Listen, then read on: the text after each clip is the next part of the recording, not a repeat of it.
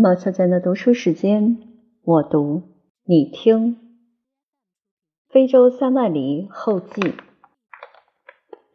坐着非洲之傲绿皮火车，在非洲原野上驰骋。左看风起云涌，山高水低；右看植物枯荣，城市兴衰。须臾之间，一切都在变化中。时有动物出没，绿叶长，百花开。世间百态，鳞次栉比。我常常几个小时凝然不动地望着窗外。龙淼外出回来，问我：“可要为你栽下一株菩提？”旅游对于我有明显的教育意义，它使我在奔袭中安静，在纷乱中镇定，使我增加对大自然和生命的敬仰。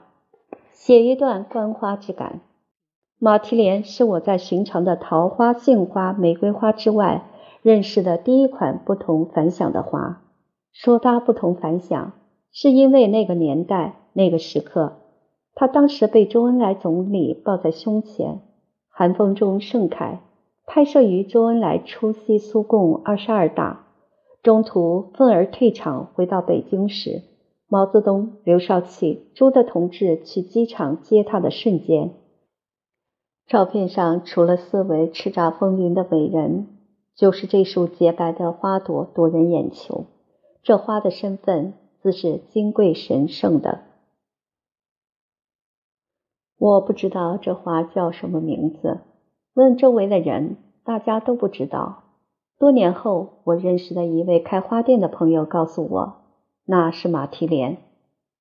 我说。那花好像一朵只有一半，是一匹白马的独蹄。朋友不理我的插科打诨，问：“你可知马蹄莲的花语？”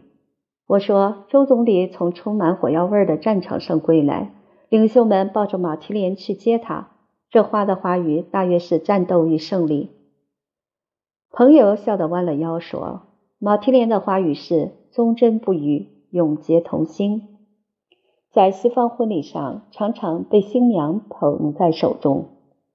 我惊诧地说：“以当时的形势，这花语似乎阴差阳错了，最起码是八竿子打不着。”朋友说：“那时是一九六一年的十一月，已是北京的深秋，一般的花都凋零了，只有马蹄莲还坚持开放，所以人们就采下它当做迎宾花，并无其他深意。”后来人们传说领袖特别喜爱马蹄莲，其实没有根据。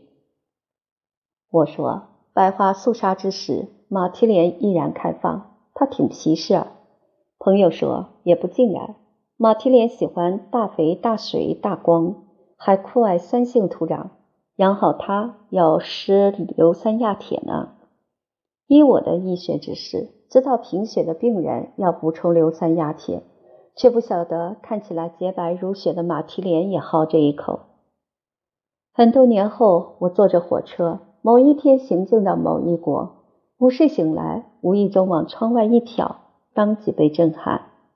无垠的旷野上，怒放着一丛丛洁白的花朵，浩浩荡荡，如同天地间原有一只硕大无朋的银盘，砰然迸碎，无数碎屑落入凡尘，遍地生根。化作花朵，圣洁美丽，傲然挺立。这是什么花？我扑到窗前，凝神细看，铺天盖地的白花是数不清的马蹄莲。车轮铿锵，快速行进。我再努力，在每一株马蹄莲上，也只能分辨一点点细节。好在窗外的马蹄莲大军前赴后继扑面而来，这使得我虽然距离花朵尚有一段距离。但无数次重复后，对马蹄莲的观察逐步加深。期间，火车还有临时停车，我更能下车仔细端详马蹄莲。认真说起来，马蹄莲每朵只是半片花，且这唯一的花瓣也只是半开。不过，马蹄莲花型虽简，但并不潦草敷衍，竭力把花瓣的优美弧度打造得毫无瑕疵。两侧花园优雅地延伸到近收尾处，将尖锐与柔和交融在一起，既显示锋芒，又毫无攻击性的温和低垂。半面上有润洁的白光沁射而出，单纯明朗；叶片翡翠般晶莹的绿着，蜡光灼灼。我将在那里被马蹄莲孑然而立的风格震慑。我原以为马蹄莲是温室的花朵，还要不断吃治疗贫血的药，不想在荒凉的非洲旷野上，它们开放的如火如荼，肆意汪洋。我不知火车外是何时出现这些马蹄莲的，只知道从我开始凝视它们，火车又开了几个小时。无穷无尽的马蹄莲，无声无息地怒放着，纷至沓来。花瓣像凝乳，像蛋白，像蚕茧，像变小的阴阳。花容灿烂，银辉普照，兴致勃勃地摇曳，毫无遮拦地展现活力。我一直凝望，直到暮色将马蹄莲染成黑马的留痕。它们拢共有多少朵呢？我做个最保守的估计，有一百万朵吧。它们已经在此盛放过千年吧。它们没有等待过殊荣，也完全不知道附加的花语，甚至不需要任何理由。盛放就是它们生命轮回的必然，盛放就是马蹄莲的使命和责任。身为一株会盛放的花。出生在这寂寞荒野里，并不曾走入花店，也不曾出席婚礼，未得伟人情在手里，甚至能一睹他们绝世芳容的人也很少。他们是不是枉为了马蹄莲的一生？马蹄莲是有些禅意的花，它有一个别名，就叫观音莲。一亿朵马蹄莲涂放着清幽草木的气息。坚定地给出了自己的答案。每一朵花都有盛放的理由，因为生命的号角在暗夜时分就已经吹响。人一生心灵会蒙灰，这并不可怕，但需洗涤。你要找到灵魂的清泉。大海的涛花迸溅，风雨的吹拂鞭打，鸟的欢鸣和鲜花的怒放，都是藏在清泉中的老师。大自然有自成体系的优美，等待你身心与之共振。